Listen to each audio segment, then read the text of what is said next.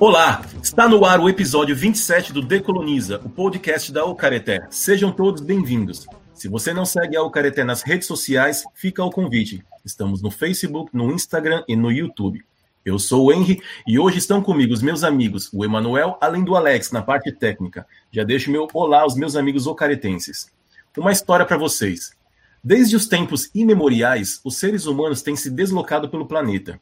Os motivos costumavam variar entre a busca por alimentos, melhores condições de vida ou mesmo a curiosidade. Com o surgimento dos impérios, o desejo de expandir seus limites territoriais fez surgir também um novo tipo de fluxo migratório. Muitas pessoas começaram a se deslocar para fugir de conflitos ou de perseguições.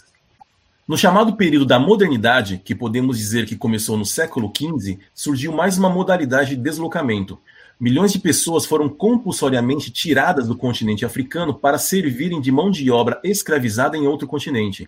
Mais recentemente, a partir dos séculos XVIII e XIX, com o estabelecimento das potências capitalistas ocidentais, foram impostas novas colonizações em África, no chamado Oriente Médio e no Sudeste Asiático. Assim, os deslocamentos migratórios ganharam novas realidades, e nesse ponto, não se pode ignorar a relação desses deslocamentos com a questão econômica. Essa nova economia política global fez surgir uma nova categoria de deslocamentos, a migração forçada. O fenômeno é permeado por diversas abordagens que passaram por conceitos como refúgio, exílio, expulsões e impulsionam debates sobre racismos, xenofobias e nacionalismos e coloca novos desafios para os direitos humanos e as resistências na sociedade contemporânea. E para falar sobre isso, Está conosco a Karina Quintanilha, que é uma das organizadoras do Fórum Internacional Fontier Kikawazi, Fronteiras Cruzadas da ECA na USP. Olá, Karina, seja muito bem-vinda. Muito obrigado pela presença. Vou pedir para você falar um pouquinho de si para os nossos ouvintes, por favor. Bom, então queria agradecer ao convite da Ocareté. É um prazer estar aqui e estar também em contato com ele, com o Manuel, com o Alex, e, bom, para contar um pouquinho né, da minha trajetória, eu sou formada em Direito pela PUC São Paulo, né, venho trabalhando com direitos humanos já há mais de 10 anos e é, me envolvi com a questão da migração por meio de um projeto que eu organizei na Prefeitura de São Paulo, que é o Todo Migrante Tem Direito à Informação, que me possibilitou ter contato com várias comunidades dos imigrantes em São Paulo, em equipamentos públicos, em bibliotecas, universidades, centros de acolhida.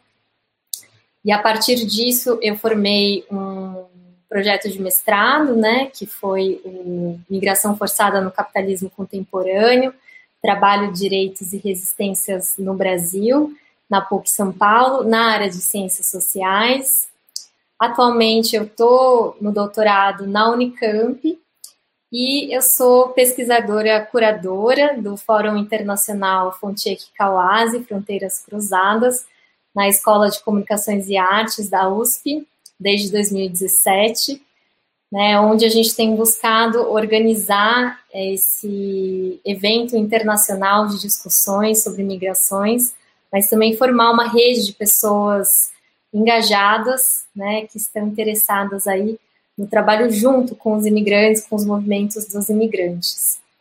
Eu também fiz uma especialização em migração e refúgio pela Universidade Nacional de Lanús, na Argentina, e também estou atuando na assessoria jurídica do Centro de Direitos Humanos e Cidadania dos Imigrantes. Agradeço muito o convite. Muito bem. Bom, no primeiro bloco falaremos sobre o que é a migração forçada. No segundo bloco, discutiremos a relação dessa migração forçada com os direitos humanos. E no último, no último bloco, fecharemos com nossas considerações finais. A Karina citou a dissertação dela e eu acabei pegando alguns dados. Só para a título de informação, a dissertação dela se chama Migração Forçada no Capitalismo Contemporâneo: Trabalho, Direitos e Resistências no Brasil. E aí, antes de fazer uma pergunta, eu vou passar para vocês alguns dados. Em 2017, cerca de 258 milhões de pessoas estavam vivendo num país diferente de onde nasceram, e a maioria está nos países do chamado Hemisfério Norte. sendo que 75% dessas pessoas estão em idade ativa, ou seja, têm entre 20 e 64 anos. No caso dos refugiados, também em 2017 foram reconhecidos 25,4 milhões de pessoas, sendo que a maioria tem menos de 18 anos. Só por esses dados dá para a gente começar a fazer várias interpretações sobre o que leva essas pessoas a, a mudarem, né? Mas se em relação aos migrantes internacionais, a maioria se encontra no hemisfério norte, no caso dos refugiados e solicitantes de refúgio, 84% se encontram em países periféricos, ou seja, em países que também foram colonizados. Então temos duas categorias, a dos migrantes e a dos refugiados. Karina, o que é a migração forçada e como ela se relaciona com esses dados? Pois é, esse já é um primeiro desafio que a gente tem quando a gente começa a discutir a migração, porque na verdade, a gente não tem nem mesmo um consenso sobre o que é migração, né? É, isso é um, são vários conceitos em disputa e que também passam, né, por disputas do campo jurídico, né? E tem um texto bem interessante de um professor argentino que a gente já convidou algumas vezes para participar do nosso fórum lá na USP, que é o Pablo Seriani, e ele destaca a importância da linguagem como instrumento da política migratória. Né? Isso por quê? Porque a gente sabe que é, os estados nacionais, né, nesse momento em que a gente está vendo uma tendência de ampliação de pessoas em situação de deslocamento forçado, né, em situação de refúgio, né, a cada ano o Acnur, que é aquele órgão internacional de, de dos refugiados, né, da ONU, é, divulga dados cada vez maiores, né, que vão se multiplicando sobre essas pessoas que estão em condição de deslocamento forçado, seja é, em razão de perseguição de guerras, né, seja em razão é, de, de outros tipos de perseguições, e, e, e enfim, é uma é uma contradição muito grande que a gente encontra, né? Que enquanto aumenta a tendência das pessoas em situação de deslocamento forçado, a gente vê mais barreiras, mais restrições, né? Nas fronteiras dos estados que buscam é, colocar mais dificuldades para que esses imigrantes possam é, se regularizar, né? Buscar uma condição migratória regular, né? nos países de destino. Então, o que a gente vê na realidade é que, embora exista os instrumentos legais, né, o Estatuto dos Refugiados, né, desde pós a Declaração Universal dos Direitos Humanos, em 1951, e diversos novos instrumentos jurídicos que garantem é, em teoria, né, esses direitos às pessoas que estão nessa situação de, de perseguição ou de, de, de, outras formas de deslocamento forçado, é, a gente vê que os estados estão buscando colocar mais barreiras, né? E uma das formas indiretas de criar essas barreiras é justamente é, colocar esses imigrantes em categorias, né? Então, nesse texto que eu mencionei, do professor Pablo Seriani, da Argentina, onde eu fiz um, uma extensão, um projeto né, de especialização, é, é bem interessante como ele coloca que a própria categoria de migrantes econômicos né, é uma criação dos estados para falar, então, esses imigrantes são migrantes econômicos. Eles não precisam de uma legislação protetiva, né? Eles que busquem os seus direitos, né? É, de forma individual, sem reconhecer que, na verdade, existe né, um processo mais amplo, como você colocou inicialmente, né, é, desse contexto em que o próprio sistema em que a gente vive, né, do capitalismo, produz esses deslocamentos forçados, né, produz os processos de expulsão. É, então, é bem curioso é, quando a gente busca uma definição né, do, que, do que estamos falando quando falamos é, de imigração forçada, porque a gente encontra é, muitas disputas, né, em vários campos, né, desde o do Estado até mesmo dos próprios organismos internacionais de direitos humanos, que é, se restringem à aplicação desses instrumentos jurídicos que não são mais adequados né, para entender a complexidade da migração forçada contemporânea, né, que passa pela questão da discussão das catástrofes ambientais, né? Isso não está ainda previsto na legislação. Então, os refugiados ambientais, embora estejam, né, é, tendo que ser, ser, expulsos dos seus países, né, dos seus territórios, eles não conseguem muitas vezes o reconhecimento dos estados da sua condição de refugiado ambiental, né, em razão de lacunas muito graves né, nessas legislações que tratam da migração forçada. Então, o, o meu interesse no mestrado foi buscar entender né, como a gente compreende essa complexidade da migração forçada é, no capitalismo contemporâneo. Né? E aí eu descobri um texto é, antigo, né? Claro, desculpa, descobri um texto do, do Marx, né? É, que foi publicado no New York Tribune, uh, década, né? No século XIX, e justamente o texto se chama Forced Migration, né? Migração forçada. E foi a primeira referência a esse conceito que eu pude encontrar nessa literatura, né, nos estudos é, sobre a migração. E é muito interessante porque já nesse texto, que é um texto jornalístico do Marx, ele coloca é, uma discussão né, de uma diferenciação do processo da modernidade, né, que coloca uma nova uh, lógica de deslocamento de populações.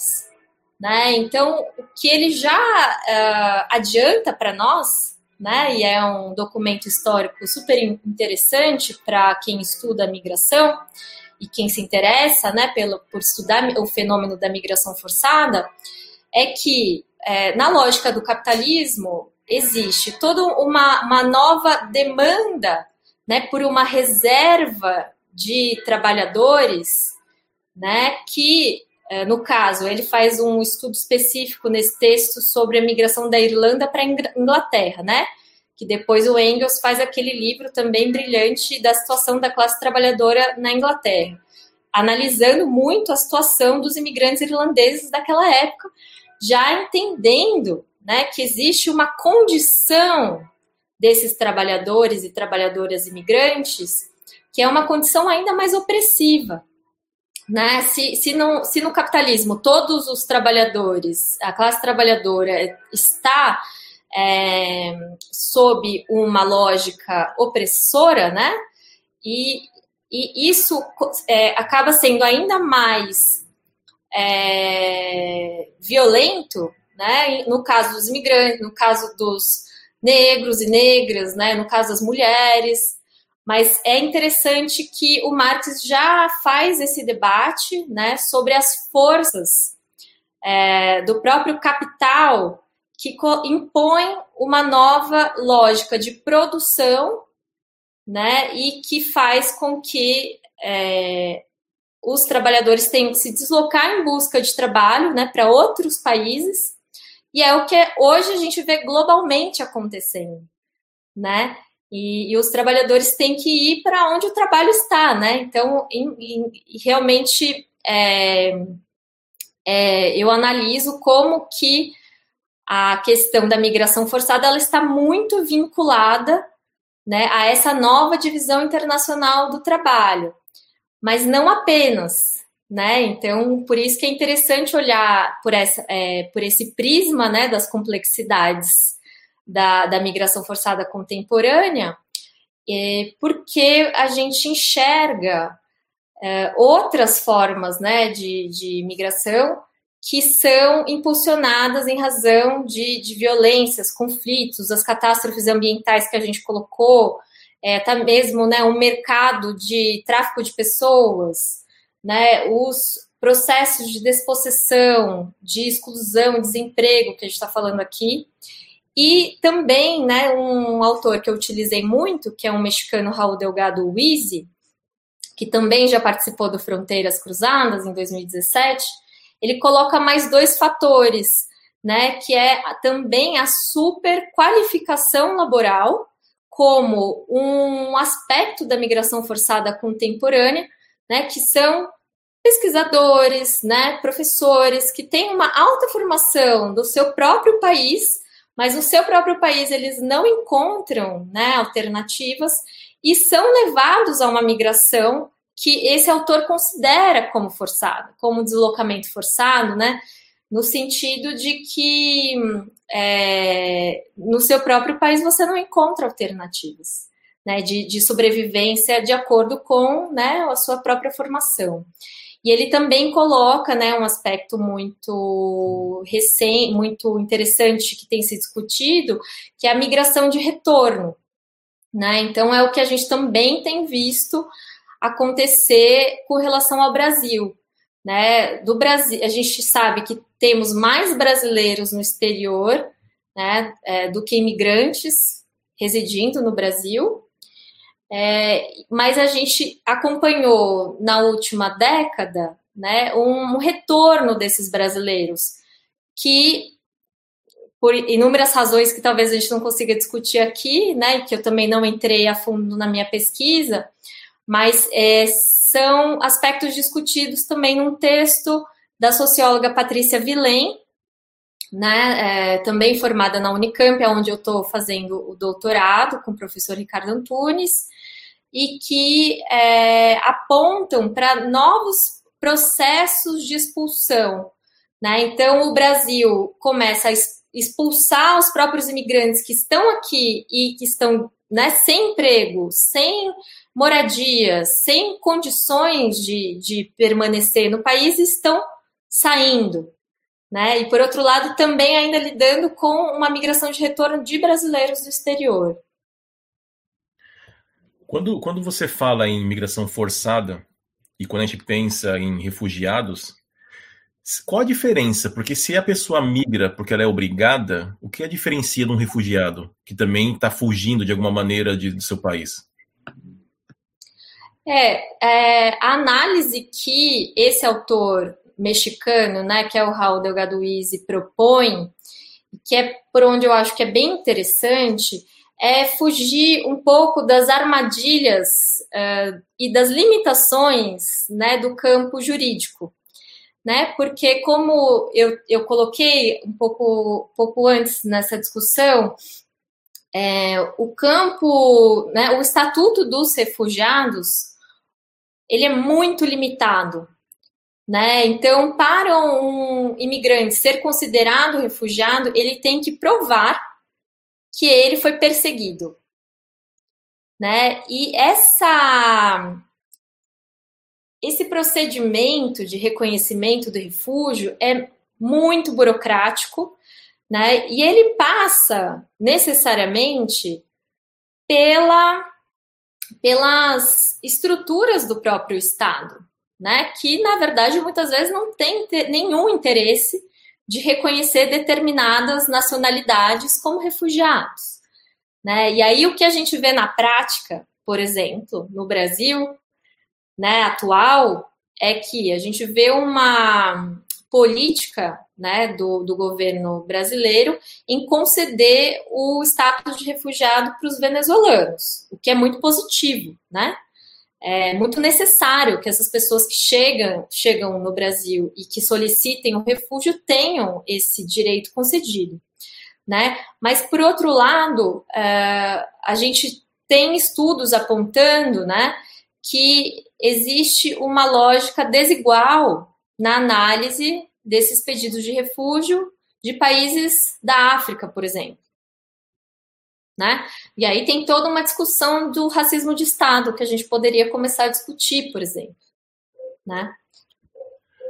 Então, então a gente pode dizer que a categorização sofre influência dos interesses do país que está recebendo essas pessoas. Sem dúvida, sem dúvida. E aí isso também fica muito claro quando a gente olha para o que está acontecendo nos Estados Unidos. Uhum. É, um, um, dos principais destinos dos imigrantes e das pessoas uh, em deslocamento forçado, né? É, os Estados Unidos, durante o governo Trump, impôs inúmeras barreiras que praticamente inviabilizam a solicitação de refúgio. Né? E, e aí é, é ainda mais interessante a gente perceber que não apenas aquelas medidas de, de banimento, né, legislações que previam banimento de determinadas nacionalidades foram impostas, é, como a tentativa mesmo né, de construir um muro e tudo mais, é, mas o, a, geopolítica por detrás da, dessas medidas do governo uh, do, do Trump, por exemplo, tinha, tinha muita relação com medidas né, da política exterior dos Estados Unidos, né, através de, de acordos internacionais em que buscava é, que esses imigrantes nem consigam chegar até a fronteira dos Estados Unidos, né, que eles já fiquem retidos em países terceiros, né, em, em outros países, tipo México mesmo, ou na América Central. É, então é uma nova lógica, uma nova forma de gestão dessas populações. Né, e que, e que tem, então, que, o que a gente percebe é que, sim, né, a questão do refúgio fica muito é, limitada ao sabor dos governos.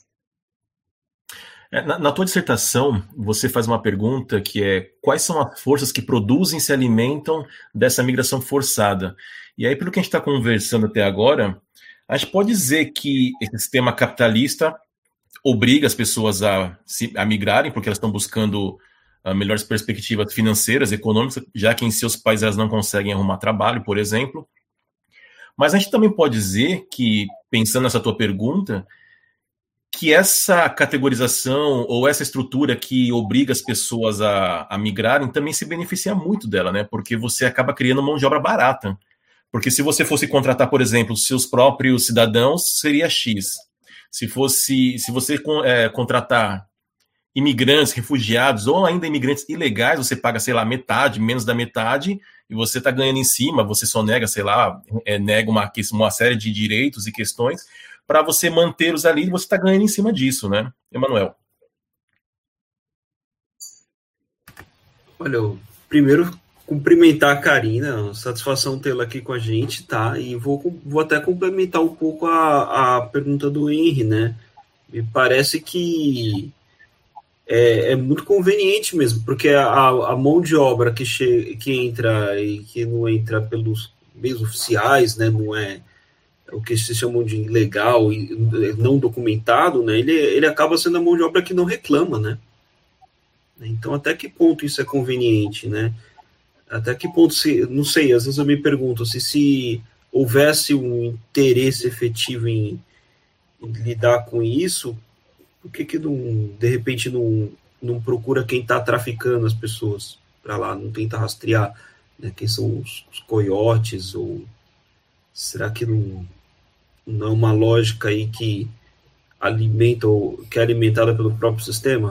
Obrigada, Henri e Emanuel, por essas questões. Eu também fico muito instigada a pensar sobre isso, né? É, e assim, um, um, outro autor que eu acho que vale muito a pena para quem tiver interesse depois em dar uma olhada nos textos é um sociólogo italiano chamado Pietro Basso. Ele é uma referência bastante importante é, nos estudos migratórios, nessa perspectiva que a gente está discutindo aqui, né, principalmente é, do trabalho e do capitalismo, assim. E, e ele coloca uma frase que eu vou, vou mencionar aqui para vocês, que é, é assim: não se trata tanto da política contra a imigração, quanto de política contra os imigrantes. Né? O que ele fala é a finalidade da política migratória não é nenhuma imigração, é a imigração sem nenhum direito. Né? E também depois ele enfatiza que essa lógica utilitarista né, dos estados em relação aos imigrantes ela tem a ver com um racismo de Estado histórico mesmo, né? Que aí ele coloca que se destina a precarizar ao máximo a existência dos trabalhadores imigrantes e, ao mesmo tempo, inferiorizá-los no plano jurídico e simbólico, seja perante a si mesmos, seja perante as populações e os trabalhadores nativos. Né? E aí, enfim, ele vai questionando todo o silêncio global né, dos estados sobre as mortes dos refugiados africanos e do Oriente Médio anualmente no Mar Mediterrâneo, né, que a gente tem assistido nas notícias aí dos últimos anos. E cada vez mais, né, um, uma outra, é, um outro fenômeno que, que, que coloca ainda mais complexidades para a gente são as prisões de imigrantes, né? que no mundo inteiro, isso eu trato de, pontualmente na minha pesquisa, é, a gente tem visto a multiplicação dos centros de detenção de imigrantes. Então, são imigrantes que, é, como vocês colocaram, que não, nem mesmo interessam mais né, aos estados. Mesmo essa é uma mão de obra que, que não interessa, que interessa manter retida, né, presa porque você tem até esses centros de imigração que são gestionados pelo lucro. Então, se você tem mais pessoas presas, você tem mais lucro, né? Como acontece nos Estados Unidos, por exemplo. Né, a política do que, que foi denunciada durante toda a campanha, né, agora na corrida eleitoral, é, dos desses centros, né, que não apenas é, mantém imigrantes indocumentados, né, eles estão presos simplesmente porque você não tem um documento, um papel. Né? Não apenas, mas também mantém presos crianças imigrantes, né? separam famílias. Né? Então, por um lado, você tem sim né, esse interesse né, de, de, nessa mão de obra precarizada e muitas vezes altamente qualificada, né? Isso a gente vê os, muitos uh, imigrantes e, e, refugiados africanos é, no Brasil, mas também do Oriente Médio, da América Latina também, que chegam ao Brasil e, e têm que trabalhar como faxineiros, né? É, tem que trabalhar como cozinheiros, muitos venezuelanos agora, né? Mas que na verdade têm formação como engenheiro, como advogado, né? Então você tem é, uma, uma condição de imigrante, né, que a gente chama, que é muito precarizada, né, que é muito inferiorizada nesse plano social e jurídico que o Pietro Basso coloca, assim. E, e acho que esse fenômeno também da criminalização das migrações, é, ele é, se mostra como um instrumento dos estados num contexto de crise, né? O contexto multidimensional de crise que a gente está vivendo hoje, né? Social, política, econômica, é, em que você tem uma retração brusca, né? Das economias a nível global, faz com que é, essa, essa condição imigrante seja não apenas precarizada, como criminalizada.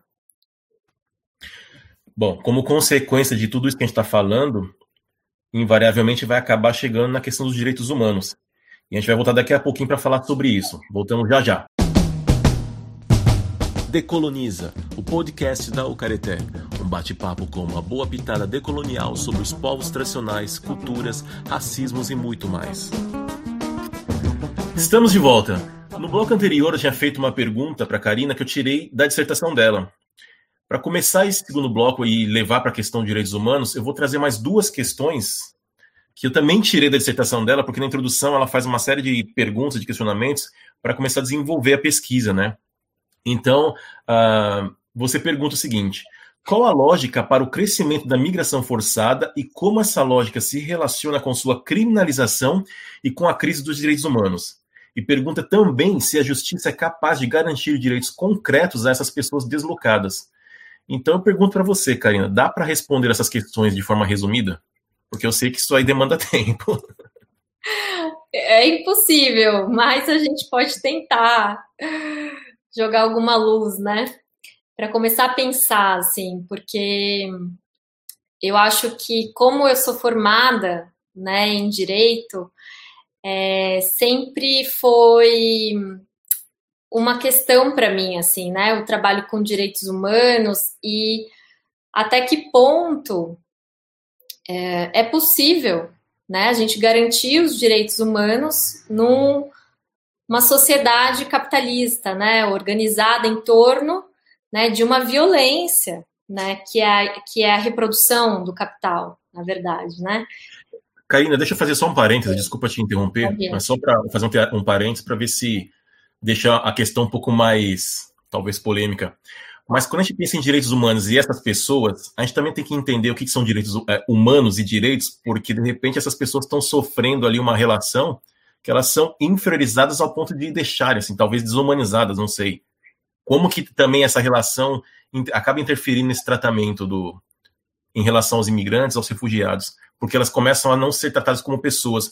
Eu, eu faço essa pergunta, eu, eu complemento com essa questão, porque vamos pensar em Moria, onde você citou as crianças estavam presas lá na, nessas prisões né, de, de, de imigrantes. Em Moria tem, uma, tem milhares de pessoas presas ali na Grécia, desses, então, desses que estão fugindo de seus países de origem acabam presas ali na Grécia e tem, uma, tem um monte de crianças lá que estão, os pais sumiram, desapareceram ou foram presos em outros lugares, enfim, tem uma série de questões que a gente for pensar em direitos humanos, essas pessoas não estão recebendo um mínimo de direitos humanos ali, né? Então, de repente, pensar o que, que são direitos humanos ou até a ideia de humanos para levar para essa pergunta que eu tinha feito para você. Uau, é, seria uma questão bem filosófica, assim. Não sei se eu vou conseguir, mas é...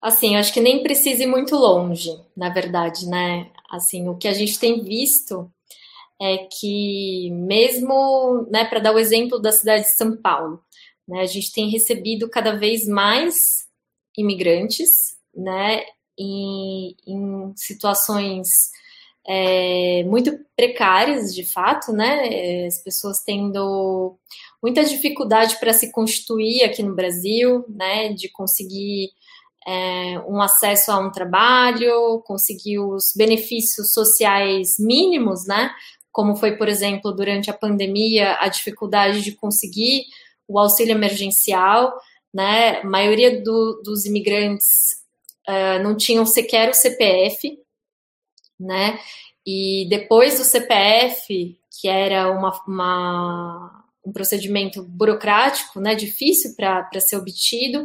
Também tinham outras barreiras documentais, né, e os imigrantes indocumentados que a gente está falando é, não conseguiram acessar esses benefícios, né? E imagina, no, ainda mais né, nesse contexto, né, que já a gente já vinha de uma crise e agora a gente tem ainda por cima uma pandemia global, né? É, o que a gente tem visto é muita situação de imigrantes tendo que viver em ocupações de moradia, né, aqui na cidade, é, ou mesmo ficando em situação de rua, ou ficando em centros de acolhimento, que muitas vezes, né, que na verdade estão sendo cada vez mais sucateados, né, pelas políticas públicas. É, e o que a gente vê também é um no Brasil especificamente, né, uma um histórico, né, de um racismo muito forte contra essas populações, né, principalmente de indígenas e, e, das populações negras, né, dos imigrantes africanos e também da América Central, os haitianos, que a gente também tem um número muito significativo aqui no Brasil. É, a gente acompanhou, né, durante a pandemia, é, a situação do João Manuel, que é um angolano que foi assassinado na Zona Leste, em razão de um vizinho que é, não aceitava que os imigrantes recebam o benefício emergencial. Né? E, e, a família do João Manuel está em Angola, então é toda uma complexidade agora de como fica essa situação. Né? Então, quando a gente está falando de direitos humanos, né, é, vem todas essas situações na, na nossa mente quando a gente tem um contato com a realidade e sabe é, as dificuldades que esses imigrantes estão enfrentando e, ao mesmo tempo, é, como que os próprios estados estão provocando as violações sistemáticas né, aos direitos humanos dessas populações. Assim. Então, é realmente um desafio enorme e, e acho que é isso. Acho que a gente ainda vai ter muito trabalho pela frente. Sim, sim. Quando a gente pensa na. Quer falar alguma coisa, Manuel? Não, era uma outra pergunta, mas acho que você pode fazer essa primeira. Eu ia pegar um pouco a, o embalo daquela discussão sobre o Trump, né, que acho que ecoa em outros lugares, né? Mas o quanto o, quando a gente vê um governante, quando a gente vê o é, ecoar esse discurso aí bem, bem, hostil à imigração, né? O quanto isso não, não influencia também, né? Até para você justificar casos, por exemplo, como não justificar, mas para entender casos como o caso como que você citou do João Manuel, né? Será que se a gente tivesse uma retórica menos agressiva, né, e a gente começasse a entender é, a olhar eles com menos hostilidade, como não como uma ameaça, mas também como seres humanos que também precisam de direitos. Será que isso não, será que a gente não poderia ter evitado isso, né? É só uma reflexão aqui.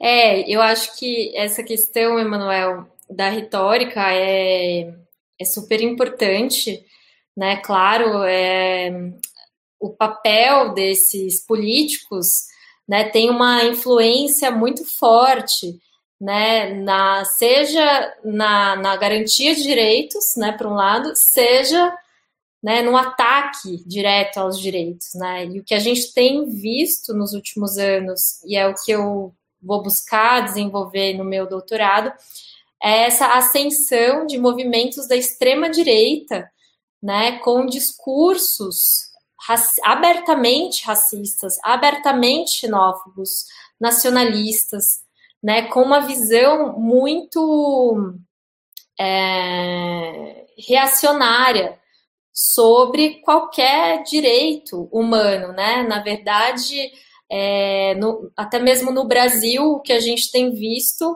é uma negativa, né, de é, discussão de gênero na própria ONU, né, formalmente essas discussões, o Brasil se alinhando com os países mais reacionários, em matéria de direitos humanos, então, seja na área ambiental, seja na área de gênero, também da migração, porque o que a gente viu foi uma retirada uh, na prática do compromisso do Estado brasileiro com a migração dos documentos da ONU, né?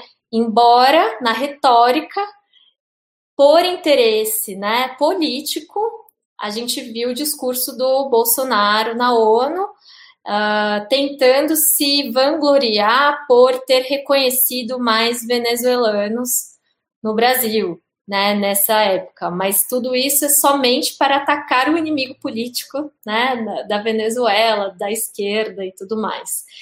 É, e não como um compromisso com direitos, jamais, né?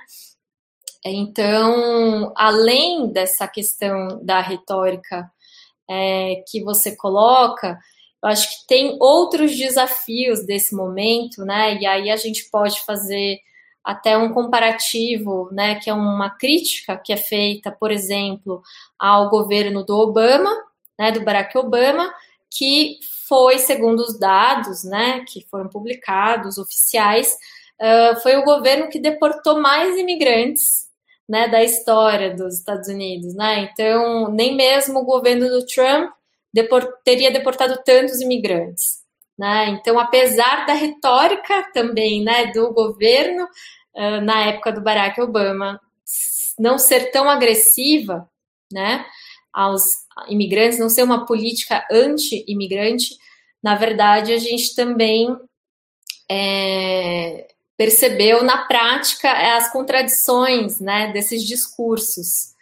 Então, o que a gente percebe, na verdade, é cada vez mais a centralidade da migração nesses debates né, internacionais e na decisão política né, dos rumos uh, de vários países, seja na Europa, seja nos Estados Unidos, mas também no sul global.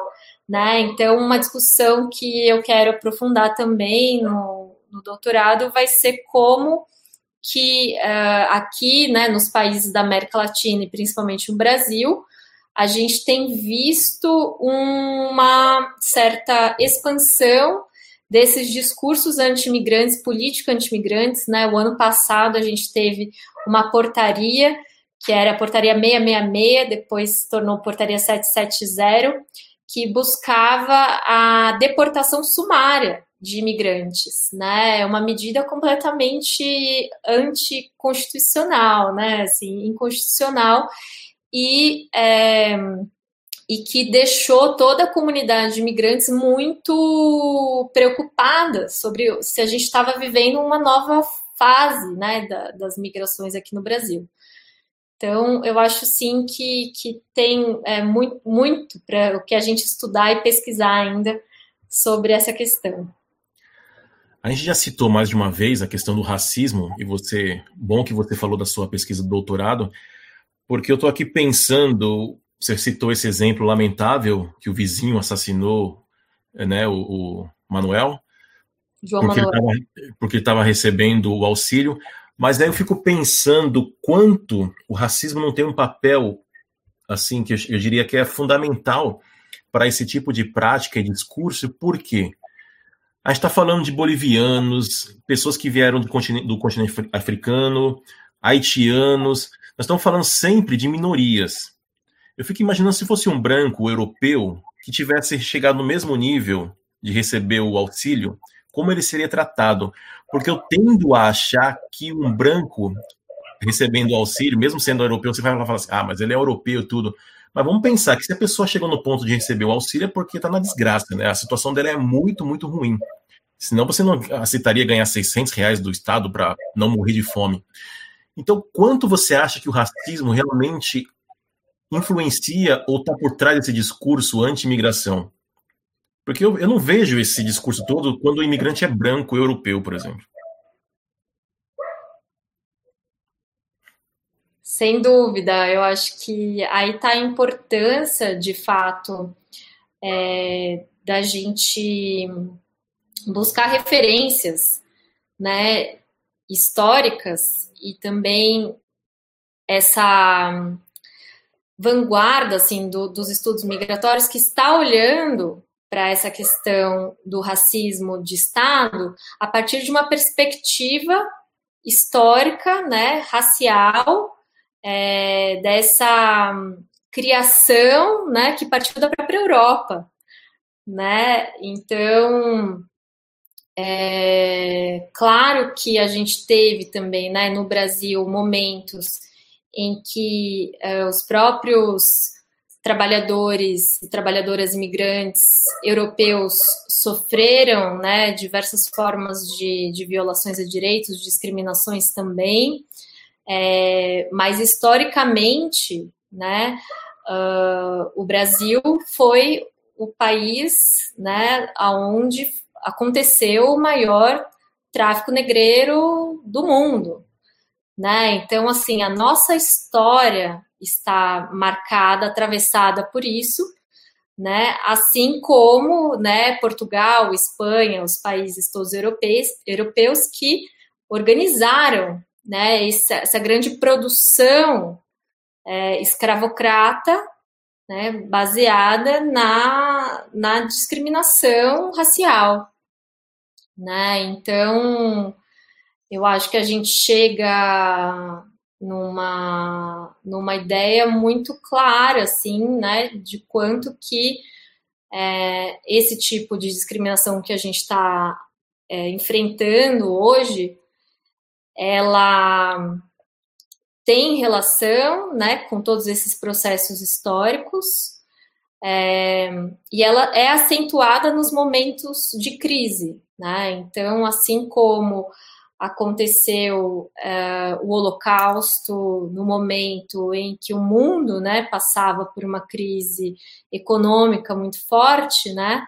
É, isso abriu espaço para a, a questão é, do nazismo, né, para a, as políticas abertamente nacionalistas, abertamente racistas, né, é, contra judeus na época, mas também contra ciganos, né, também contra outras comunidades, é, que, enfim, minorias, né, eu sempre fico nessa questão, será que somos minorias ou somos a maioria, né, na verdade, né, tudo depende de um, de um ponto de vista, né, que a gente está analisando, assim.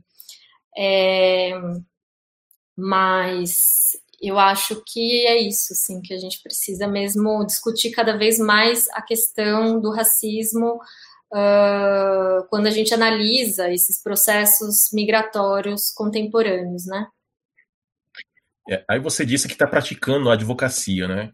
Você tem casos para ilustrar tudo que a gente está falando dessas pessoas que migraram para o Brasil e vivenciaram esses problemas que podem chegar no nível racial, mas nessa questão dos direitos humanos, ou na busca por algum mínimo de direito para poder conseguir viver no Brasil? Com certeza. São, infelizmente, são muitos os exemplos né, que a gente poderia citar aqui.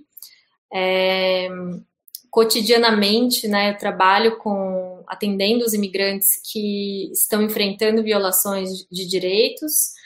É, o meu é, envolvimento no mestrado foi diretamente com uma sul-africana, né, que é a Duduzo Siba, também artista, e que chegou ao Brasil uh, numa perspectiva de passar pouco tempo e não se tornar uma imigrante aqui no Brasil, mas quando ela estava retornando para o seu país na África do Sul, ela foi presa né, pela, pela Polícia Federal, acusada de é, tráfico internacional de drogas.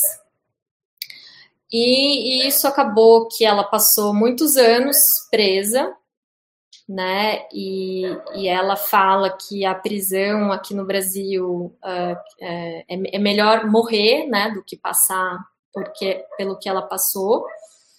É, mas ao mesmo tempo foi na prisão que ela teve contato com um grupo de trabalho com avós, né? E que é um grupo da USP, da professora Carmina Juarez, né, uma artista, e que ela, a Duduzo descobriu a voz dela dentro da prisão. E, e quando ela conseguiu né, a liberdade provisória, ela buscou trabalhar então com como artista, já que ela estava impedida de voltar para o país dela enquanto ela terminasse de cumprir a pena em liberdade, né? E ela então se descobre artista no Brasil, é, começa a participar de uma peça de teatro escrita pelo Plínio Marcos, né, que é uma peça chamada Inútil Canto, Inútil Pranto, pelos Anjos Caídos, que denuncia uh, o encarceramento em massa no Brasil na época da ditadura militar. E então ela descobre a arte nesse processo migratório forçado, né, ainda em cumprimento de pena, e quando ela está criando vínculos sociais aqui no, no Brasil, ela recebe um decreto de expulsão né? E, e a partir desse decreto de expulsão é quando eu a conheço, né? Através dessas redes que a gente foi montando de pessoas engajadas, né? De várias áreas, jornalistas, advogados, é, professores, pesquisadores, assistentes sociais, a gente acaba recebendo esses casos, né? Esses contatos, essas situações e é, a partir né, desse contato com a Duduzo, a gente decidiu junto criar uma campanha, né? Eu falei que eu, no início que eu trabalhei com comunicação durante um tempo. Na época eu também estava desenvolvendo um blog, que é o Somos Migrantes, e, e aí a gente aproveitou esse conhecimento que a gente tinha da parte jurídica, mas também da comunicação, para buscar falar com, com as pessoas aqui no Brasil do que estava acontecendo, né? E que essa imigrante é, tinha vontade de permanecer no Brasil, né? E então a gente começou uma estratégia jurídica junto com a Defensoria Pública, junto com vários outros é, atores assim de organizações de direitos humanos, é, para a gente conseguir utilizar a lei de imigração, que é uma lei nova de 2017 aqui do Brasil, que substituiu o Estatuto do Estrangeiro da época da ditadura, é, para falar que é, a Dudus tinha o direito de permanecer né, aqui no Brasil e que a expulsão dela seria uma violação de direitos, porque afinal ela já tinha cumprido a pena, né? Ela, ela, ela tendo cometido ou não um crime, né? Isso é uma outra discussão.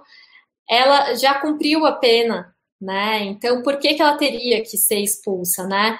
E aí, no meu estudo, eu busquei fazer também toda uma genealogia dessa política de expulsão, mostrando justamente que ela está conectada com um processo de embranquecimento da população, historicamente, né?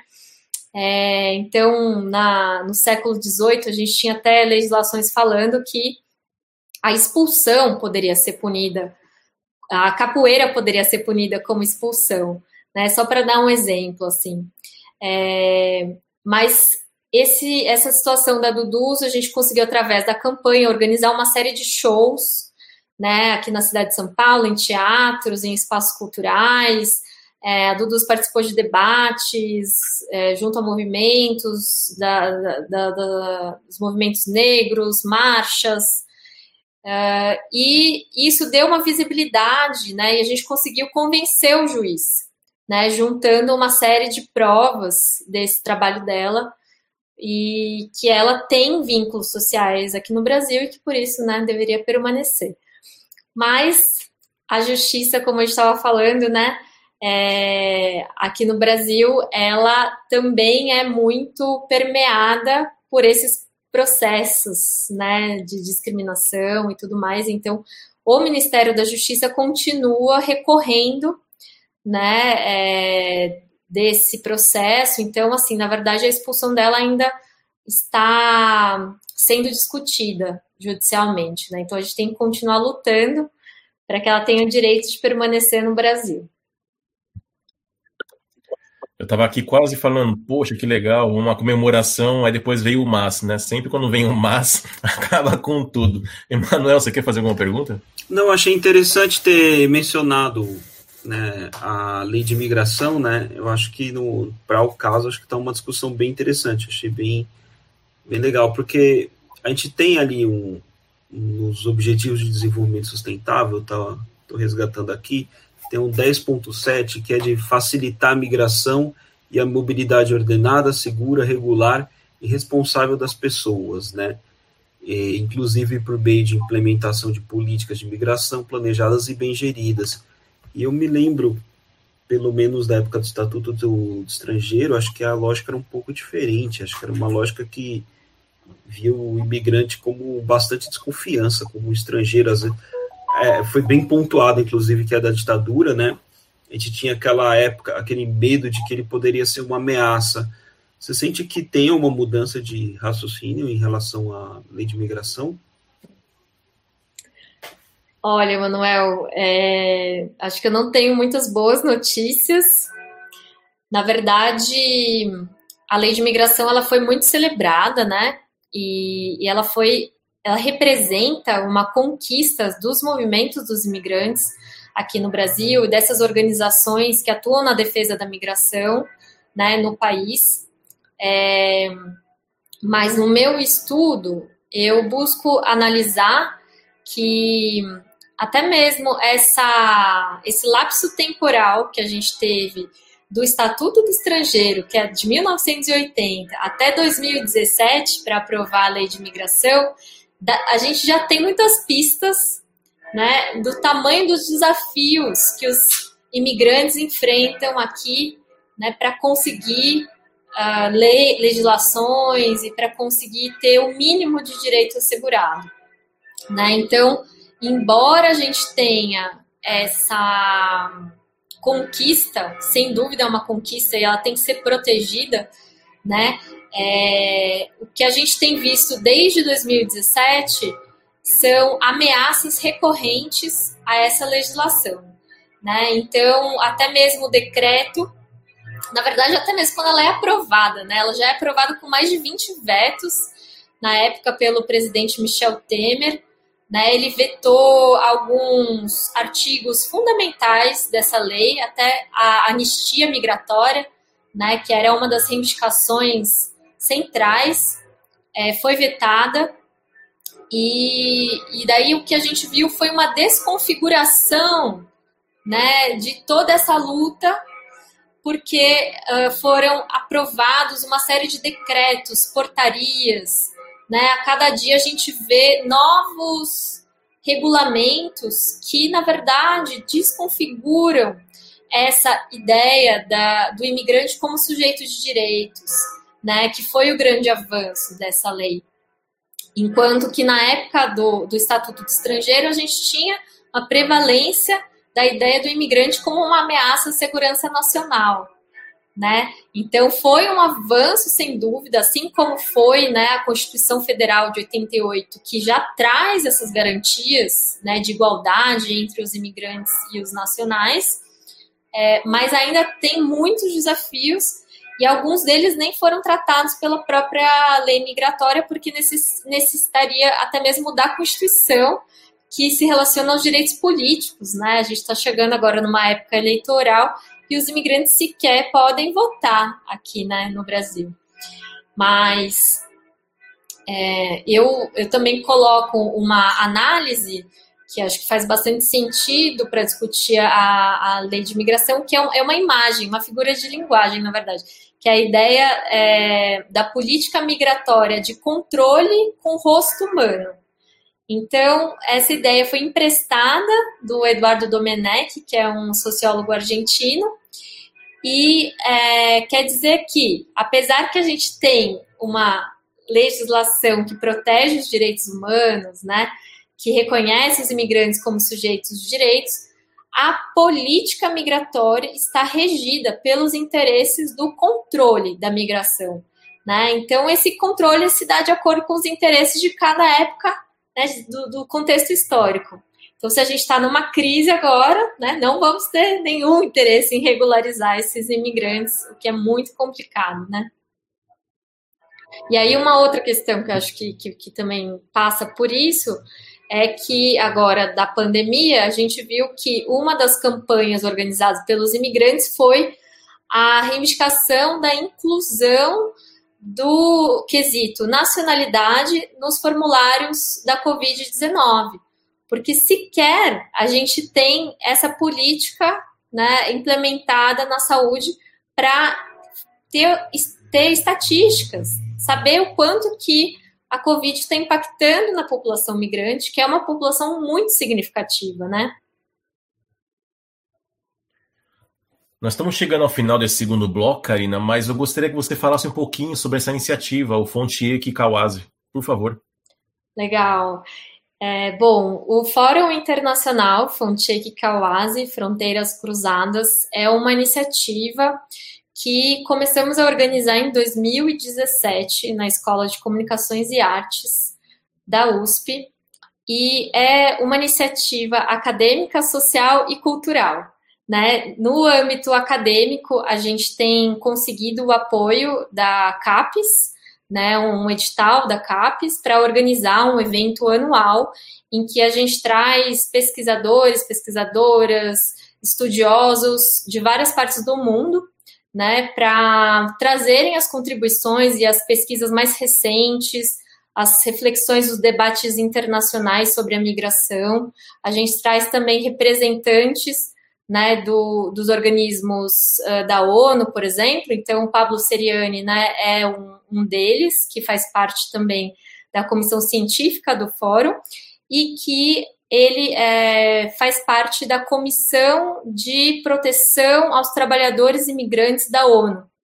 Né? Então, tem um aspecto acadêmico que a gente busca avançar nessas discussões e produção de texto, produção de eventos relacionados às questões mais sensíveis do que a gente tem visto de migração, e aí tudo isso que a gente tem discutido aqui, né, a questão do racismo, a questão é, das, da, do fechamento das fronteiras, né, desse nacionalismo, da criminalização da migração, mas é, também temos um eixo de atuação muito ligado à questão da cultura, né?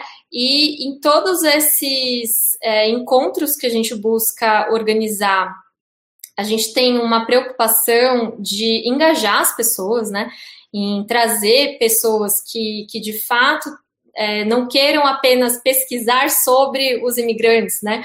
Mas atuar junto, atuar em rede, né? Então a gente até tem buscado é, trabalhar com a ideia de rede sociotécnica, né? Que é a ideia da, no nosso caso, né? A ideia da universidade através da, dos conhecimentos e de toda a estrutura que a gente possui na universidade, a gente colocar essa estrutura a favor né, das questões sociais que os imigrantes estão trazendo para a gente, né, nessa, nesses eventos que a gente organiza, é, e através disso a gente desenvolver campanhas, desenvolver projetos, né, e, e também buscar ter uma atuação fora da universidade, né, então a gente também faz uma parceria com o Centro de Acolhida dos Imigrantes, que fica no Bexiga, que é parte né, de uma política pública da, da Prefeitura de São Paulo, gestionada pelo Cefras, e que é, a gente tanto organiza ações diretas no centro de acolhida, quanto leva esses imigrantes recém-chegados para participar dos eventos e dos debates na universidade, dos workshops e tudo mais, né, nos eventos anuais, quanto também a gente organiza um sarau, que é o Sarau Fontiek Kawase, em parceria com o Teatro Oficina, em que a gente convoca, né, a gente faz uma curadoria de artistas imigrantes para participarem e se apresentarem no sarau. É, e tudo isso é feito de forma coletiva e a gente está expandindo é, esses trabalhos. Agora a gente também está com um projeto de extensão na Unicamp, né, apoiado pelo professor Ricardo Antunes, pela Patrícia Vilém, e a gente vai começar a desenvolver esse projeto é, no início do ano, além também de um projeto da, das videocartas Conexões Migrantes, que também é fruto desses trabalhos pelo fórum, né, em que participa o Rua Cusicank, que era para estar hoje aqui com a gente, é, não pôde estar por problemas técnicos, mas é, junto com o Daniel Perseguin também, que era do, do grupo do Colabore, que agora a gente está se organizando e ampliando, trazendo pesquisadores do Brasil inteiro que, que trabalham com migração, se interessam pela migração, é, para estar tá com a gente organizando esse fórum que, como eu falei, busca atravessar as fronteiras né, da, da própria universidade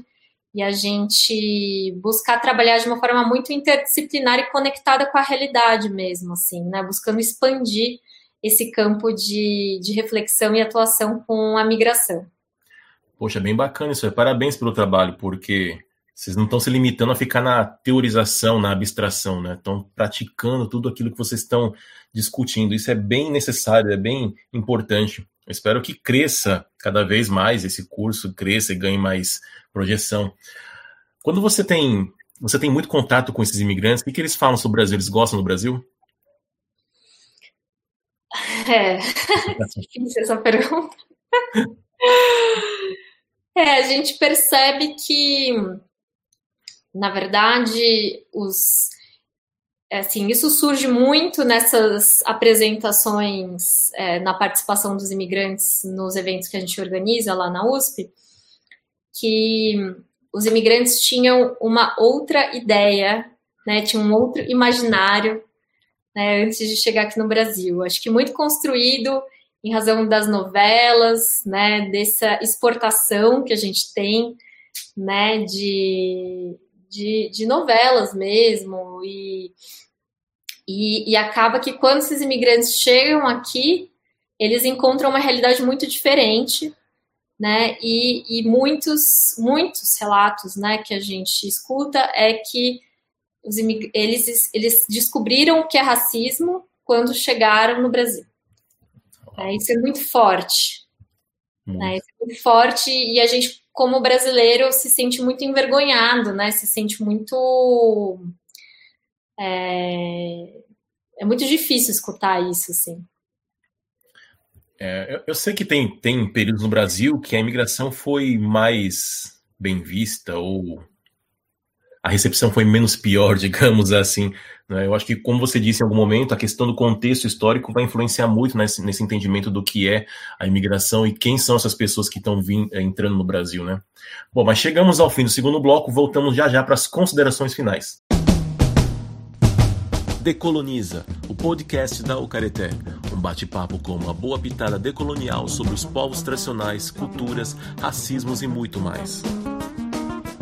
Bom, estamos chegando ao final de mais esse episódio e eu gostaria muito de agradecer a Karina por sua presença. Foi um ótimo, uma ótima participação. Muito obrigado pelas informações. Uh, você gostaria de fazer alguma consideração final? Gostaria sim, Henry. Eu é que agradeço, foi um prazer. Espero que os ouvintes também tenham aproveitado. É, bom, a minha dissertação de mestrado ela está disponível online, né? É fácil de encontrar, Karina Quintanilha com K. E, e também a gente tem agora a programação da terceira edição do Fórum Internacional Fontier Kikawase, Fronteiras Cruzadas. Vocês podem acompanhar a gente nas redes sociais. No Facebook, a gente tem uma página que é o Fontier Fórum. E a gente vai estar tá divulgando por lá, a gente também vai criar uma conta de Instagram, então tem muitas novidades chegando, né? Mas a gente vai ter a abertura desse evento uh, no dia 24 de novembro, mas o, essa edição do fórum, como vai ser digital, né? Infelizmente, em razão da pandemia, a gente vai estender essa programação até março. Então, a gente vai ter, acho que, oportunidades aí, né, ainda de, de, de poder, enfim, discutir muito mais. E, e, enfim, quem se interessar, a gente também está aberto.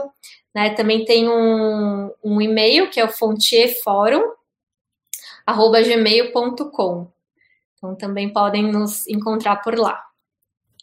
Muito bom. Emanuel, quer falar alguma coisa?